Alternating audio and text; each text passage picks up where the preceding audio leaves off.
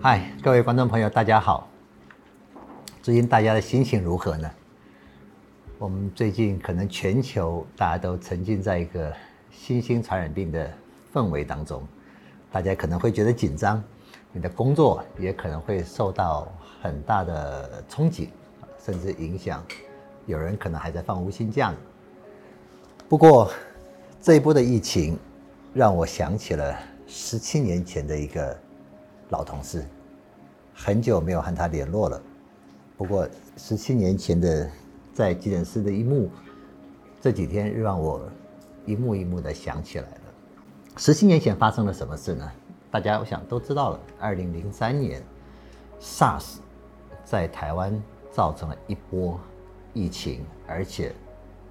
也很遗憾的夺走了很多生命。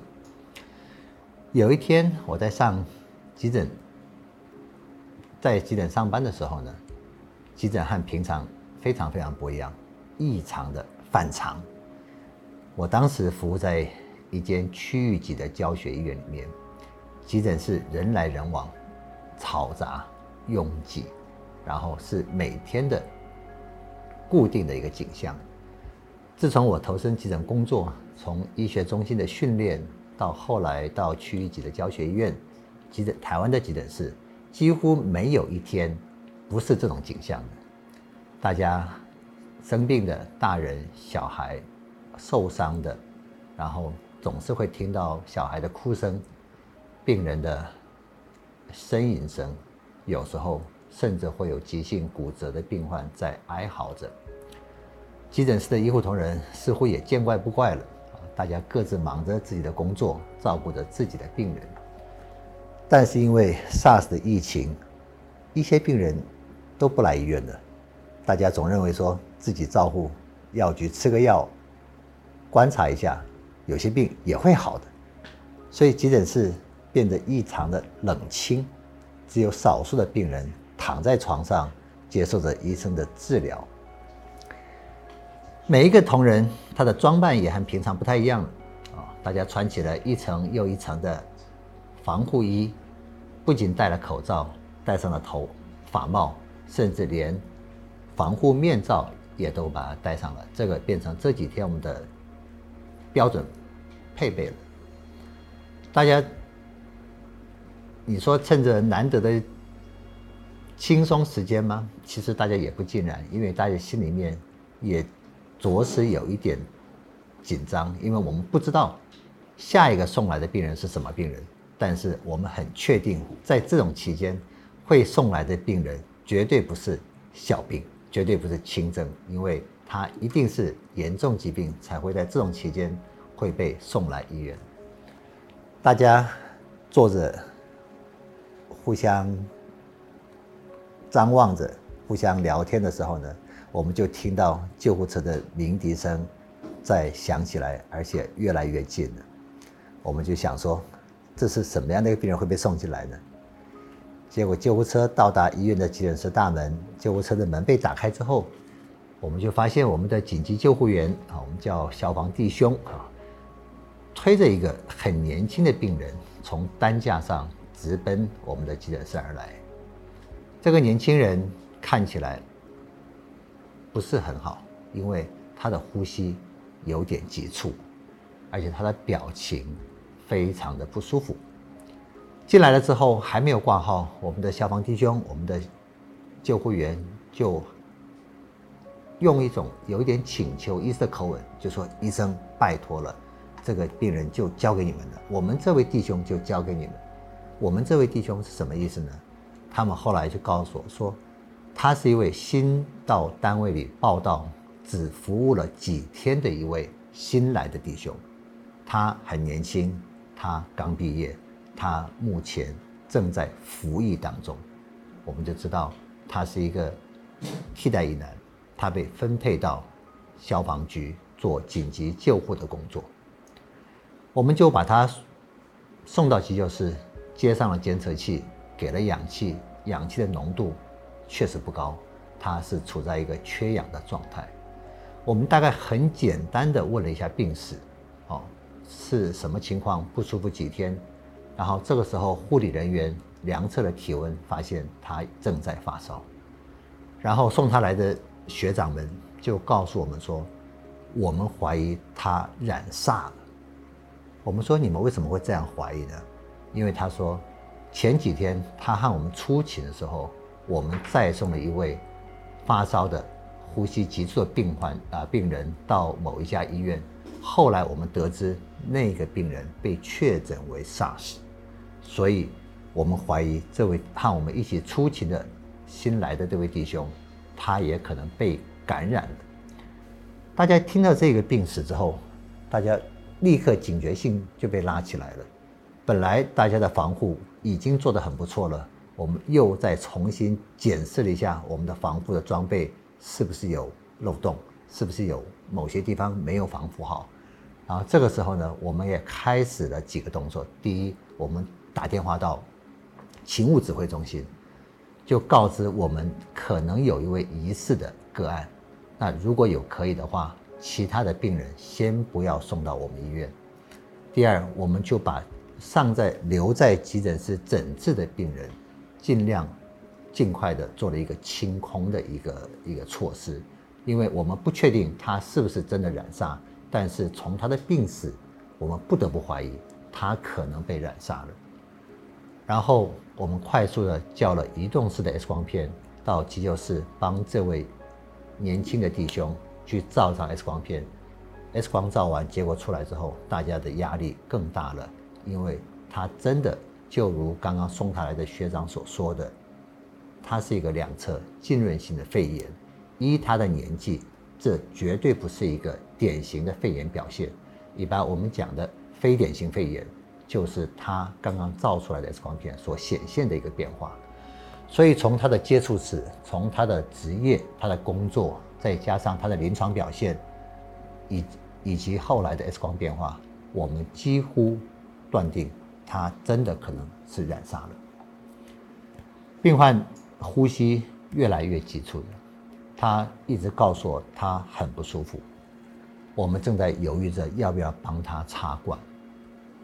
后来我们还是帮他插了管。插了管之后，因为他本身是清醒的，我们知道插管清醒的人插了管之后他会非常不舒服，所以我们也给他施予了短暂的麻醉，让他暂时先睡着。这个时候，我们又清空急诊室的动作就越来越大。我们几乎让所有的病人离开我们的急诊室，或是转到别的医院去了。然后这个时候，急诊室只剩下他一个人。他在急救室里面，我们正要想着下一步怎么帮他做处理。十七年前，台湾那个时候并没有太多的负压隔离病房，我们的急救室。我们的空调也并不是独立空调，因为那个时候我们真的没有想过有一天会有这么危害人体健康的一个病毒会出现，而且我们那个时候也不知道它是不是仅止于飞沫传染，还是它有空气传染的可能性。怎么办？我们请医院的同仁把急诊室的空调关掉，因为我们的大楼它是一个统。它是一个中央空调，所有的空调是不同空间是用同一个循环的系统的。我们担心急救室的病人他所呼出的一些空气，甚至飞沫，会透过我们的空调会漂移到其他空间，会感染到其他病人。我们关了空调，我们把急诊室先清空。平常可能会塞三四十个、四五十个病人的急诊室。现在只剩下他一个人了。我们开始替他寻找下一个可以收治治疗他的地方。我们先透过我们的勤务指挥中心询问有没有哪些医院有负压隔离病房，但是很遗憾的，那个时候第一时间我们并没有马上得到可以收治他的单位，所以我们怎么办？我们就把急救室。当做加护病房，当在当做一个没有空调的加护病房，在里面单独照顾他。急救室的门大家也看过，它并不是一般的病室，它没有玻璃，在外面是没有办法透视到里面的。这个是一般我们在一般急救的时候顾及病患隐私所做的设计，急救室它是一个完全封闭的一个空间。可是如果是加护病房，我们通常为了照护的方便，我们常常会在加护病房的门上开一个小门，让外面的医护同仁在经过的时候可以随时监测或是看一下病患的状况有没有变化。但急救室没有这种设计，我们怎么办？我们要一组人随时在他的身边，给他做不间断的监测，或是临时需要的医疗处置，比如比方说抽痰，比方说血压监测，比方说药物的给予。这个时候，急诊室有几个护士，大家其实心里都很恐慌，怎么办？但是职责所在，所以大家也只能。轮流着进去照顾他，在一个封闭的没有空调的急救室里面，和他独自待在这个空间里面。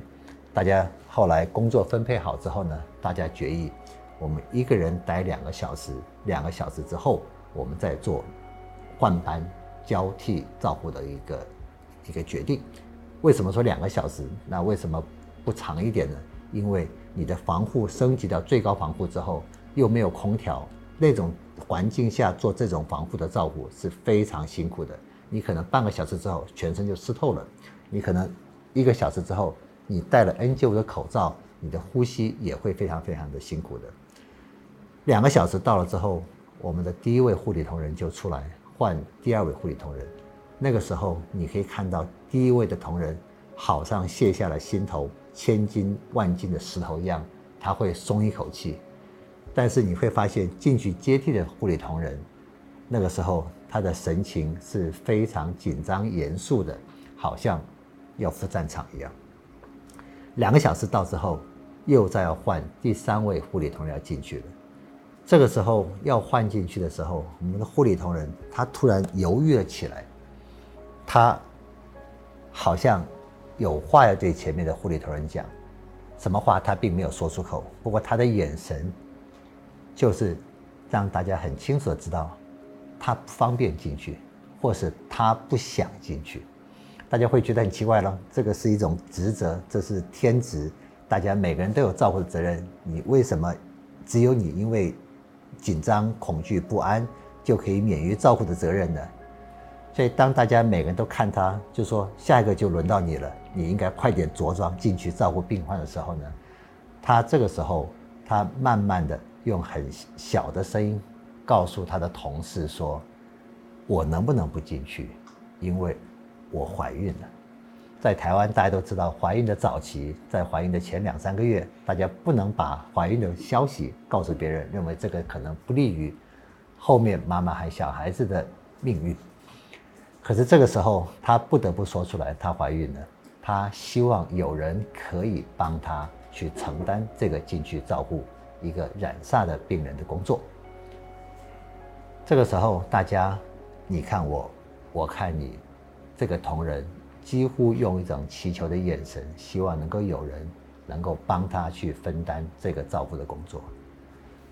几秒钟过去了，大家好像没有交谈，但是也没有达成共识，大家也真的不知道谁要去帮他这两个小时的照顾工作。这个时候，只看到第三个要进去怀孕的我们的护理同仁，眼中可能都要泛出泪光了。他说：“他大概知道，如果没有人进去照顾，他必须要照顾。怀孕照顾染上危不危险？那个时候我们真的不知道，因为这是一个新的疾病，他会不会感染我们的护理同仁？会不会感染我们的医疗团队？感染之后对怀孕有没有影响？没有人知道。”但是就在他要准备着装的时候，我们发现第一位照护的护理同仁，慢慢的又戴起了他的头罩，慢慢又换上了 N95，然后给他个眼神，把他的手举起来搭在他的肩上，只讲了两句两个字：“我去。”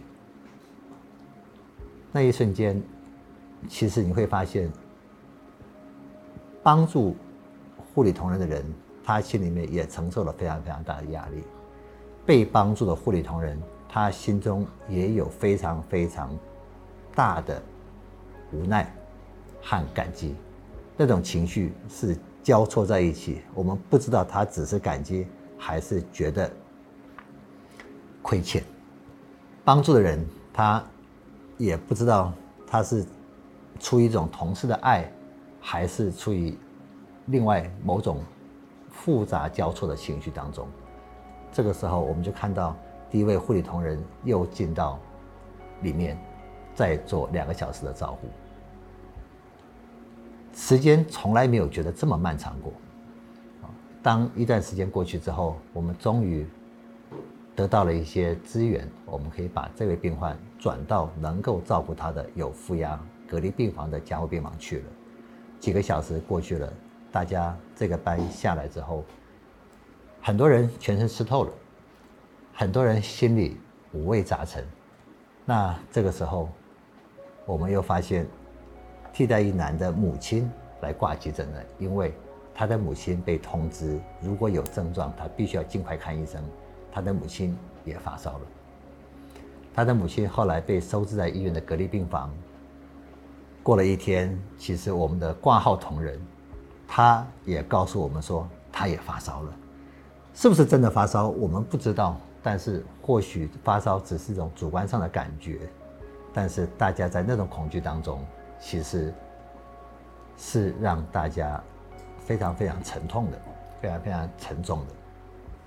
还好后来我们的护理、我们的工作同仁和替代役男的母亲，并没有被证实染上，但是很不幸的，我们这位新加入救护单呃救护工作的这位小弟兄呢，他染上之后，不幸身亡了。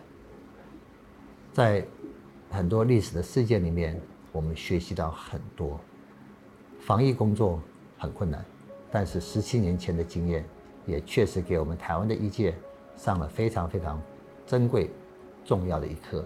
然后我们用这些经验来照顾今天的疫情，我们希望台湾的疫情能够平安度过。大家晚安。